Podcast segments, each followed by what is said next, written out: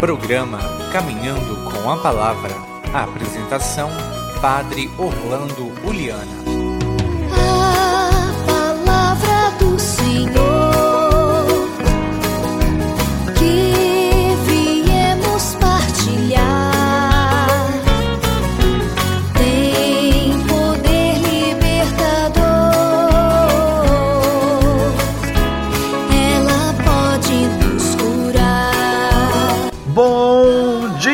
queridos irmãos e irmãs em Cristo Jesus. Bom dia, você da sua casa, trabalho, campo ou cidade, perto ou longe, aonde quer que esteja, esteja muito bem disposto para seguir fielmente ao nosso Senhor Jesus Cristo pelo caminho que convém.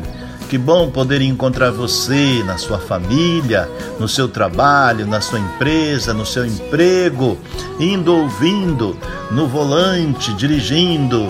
Que companhia boa! Que também você que está no, no trabalho da segurança, da- dos cuidados da saúde pública, enfim, aonde quer que esteja, estejamos unidos nesse zelo maravilhoso da vida e do bem-estar de todos.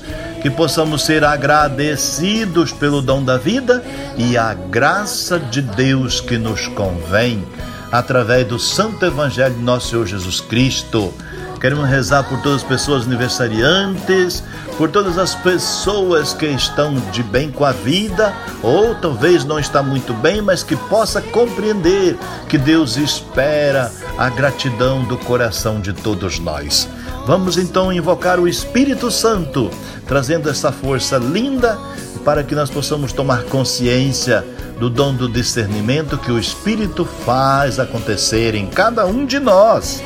Vinde, Espírito Santo, enchei os corações dos vossos fiéis e acendei neles o fogo do vosso amor. Enviai o vosso Espírito e tudo será criado e renovareis a face da terra. Oremos. Ó Deus, que instruístes os corações dos vossos fiéis com a luz do Espírito Santo, fazei que apreciemos retamente todas as coisas segundo o mesmo Espírito e gozemos sempre da sua consolação. Por Cristo Senhor nosso. Amém.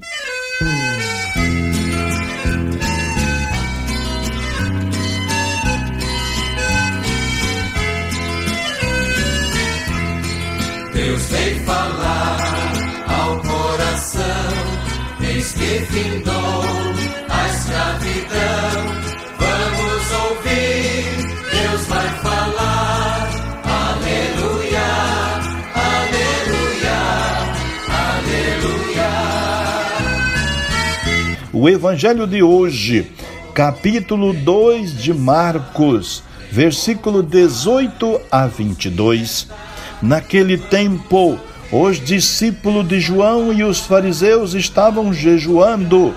Então vieram dizer a Jesus: Por que os discípulos de João e os discípulos dos fariseus jejuam e os teus discípulos não jejuam? Jesus respondeu: Os convidados de um casamento poderiam por acaso fazer jejum enquanto o noivo está com eles? Enquanto o noivo está com eles, os convidados não podem jejuar. Mas vai chegar o tempo em que o noivo será tirado do meio deles. Aí então eles vão jejuar. Ninguém põe um remendo de pano novo numa roupa velha, porque o remendo novo repuxa o pano velho e o rasgão fica maior ainda. Ninguém põe vinho novo em odres velhos, porque o vinho novo arrebenta os odres velhos, e os vinhos e os odres se perdem. Por isso, vinho novo em odres novos. Palavra da salvação, glória a vós, Senhor.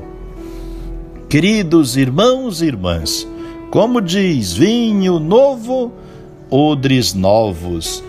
Uma bonita cena evangélica de hoje.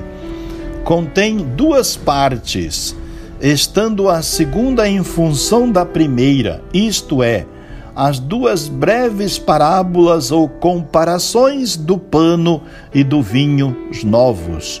Venha esclarecer a resposta de Jesus sobre a pergunta apresentada acerca do jejum e afirmam a novidade radical do Evangelho. Então, a pergunta dirigida a Jesus: por que os teus discípulos não jejuam? Tem um fundo polêmico, irmãos. Os discípulos de João Batista jejuavam regularmente, assim como os fariseus. Pelo contrário, os discípulos de Jesus não o faziam. Reflete-se no texto a prática mitigada do jejum na igreja primitiva, um ponto mais de fricção com a velha sinagoga.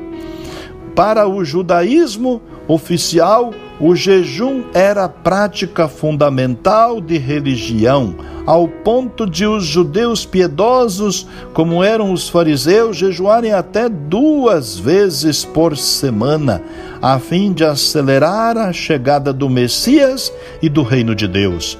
Por seu lado, as comunidades apostólicas pareciam desvalorizar o jejum, que não é mencionado em nenhum dos sumários dos livros dos Atos, mas referente à vida da comunidade, embora mencione noutras passagens, não muitas vezes.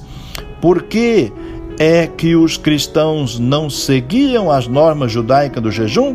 A resposta é dada por Jesus no evangelho de hoje. Não pode jejuar os amigos do noivo enquanto o noivo está com eles. Não se costuma jejuar nas bodas.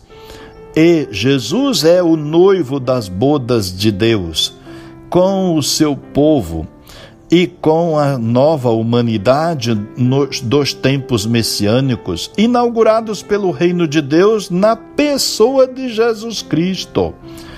Então, na sua resposta, Jesus prossegue com a imagem veterotestamentária dos esponsais de Deus com Israel. Quando lhes falta o noivo, a alusão à morte de Jesus, então os seus amigos jejuarão, isto é, sofrerão perseguição e dificuldades, tristeza e desolação. Estabelecido o princípio, enquanto o noivo está com ele, os seus amigos não podem jejuar. Jesus esclarece-o com duas parábolas, tão curtas em palavras, mas como longas em alcances e aplicações. Ninguém põe remendo de pano novo em manto velho, porque a peça nova repuxa o manto e deixa um rasgão maior. Igualmente, ninguém deita vinho, vinho novo em odres velhos, ninguém põe, né? Porque o vinho rebenta os odres e perdem-se os vinhos e os odres. Para vinho novo, odres novos. A novidade do Evangelho, do Reino, amados irmãos, não que respeita a salvação do no que, no que respeita a salvação do homem de Deus, as duas parábolas pano e vinhos novos sublinham a incompatibilidade da nova situação religiosa criada pela vinda de Jesus, com as velhas instituições mosaicas representadas aqui no jejum dos fariseus e dos discípulos de João, tomando como ponto de partida a questão do jejum. A mensagem transmitida por Jesus é o novo que se inaugura na sua pessoa, na sua doutrina, na sua conduta. O jejum em questão é símbolo do Antigo Testamento, do velho estilo religioso. Ao modificá-lo, Jesus declara que nos velhos moldes da lei, instituição mosaica, não pode vazar-se o novo espírito do Evangelho. É, e, e do reino de Deus também. Por estes são o pano, por estes são o pano e o vinhos novos. incompatíveis com mantos e os odres velhos de facho. Cristo não se empenhou em reformar a sinagoga e o velho culto, antes fundou o novo povo de Deus e a nova comunidade cultual, o novo Israel, é, isto é, a igreja. Foi Cristo que fez isso, não foram outros depois, foi Cristo na sua, na sua chegada. Como vemos no discurso da montanha, Jesus preconiza uma nova ordem religiosa e moral, o amor e a fraternidade frente ao ódio e à vingança, o espírito de serviço em vez do poder e da exploração. Repetidas vezes, Cristo disse não ao velho inútil, e assim, frente à religiosidade ritual e formalista, propõe uma religião em espírito e em verdade. Frente ao templo material de Jerusalém, o templo da sua pessoa e a comunidade cristã como templo de Deus pelo Espírito.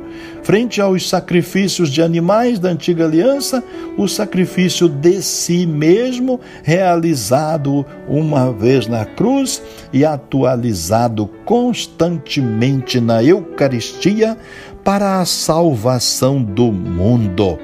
Amados, temos que deixar que atue em nós e na nossa comunidade o vinho novo do Espírito de Cristo, fermento de novas relações com Deus e com os irmãos. Inclusive, São Paulo escrevia aos fiéis de Corinto: Sois uma carta de Cristo, redigida pelos nossos, pelo nosso mistério, escrita não com tinta, mas com o Espírito de Deus vivo não em tábuas de pedra, mas nas tábuas da carne do coração. Deus deu-nos a capacidade para ser servidores de uma nova aliança, não baseada na pura letra, porque a letra mata, e por sua vez o Espírito dá vida, segundo Coríntios 3, de 1 a 6. Bendizemos-te, Pai, pelo cálice do vinho novo, que sela a tua aliança conosco pelo sangue de Cristo. Ele entregou-se nas mãos dos verdugos para que do seu sangue derramado nascesse o novo povo, como da uva prensada nasce o vinho da festa. Que esse vinho novo do teu espírito, fermento do reino, faça arrebentar os nossos odres envelhecidos, para que possam assimilar a novidade do Evangelho. Concede-nos então, Senhor, mover-nos com fiel, com a fiel liberdade que dão o amor e a amizade contigo. Amém. Pai nosso que estás nos céus, santificado seja o vosso nome. Venha a nós o vosso reino. Seja feita a vossa vontade, assim na terra como no céu.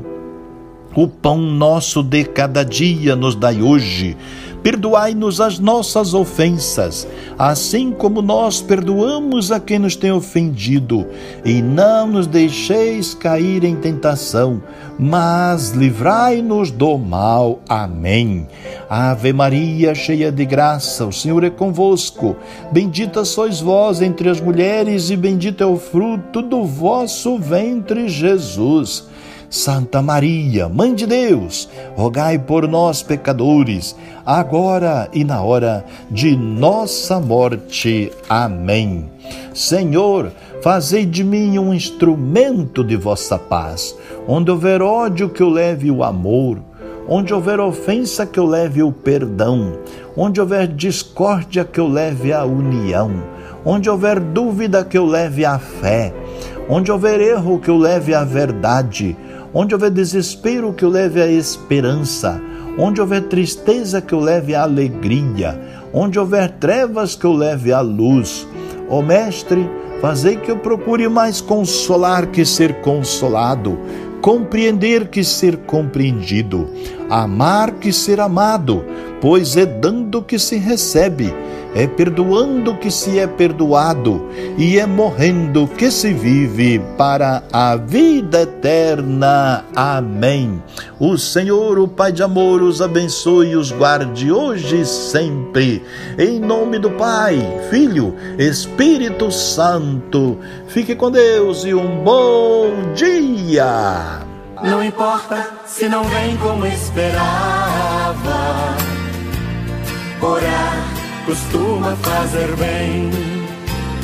Orar costuma fazer bem. Orar costuma fazer bem. Você ouviu Caminhando com a Palavra, um programa da paróquia Nossa Senhora das Graças de Boa Esperança. Costuma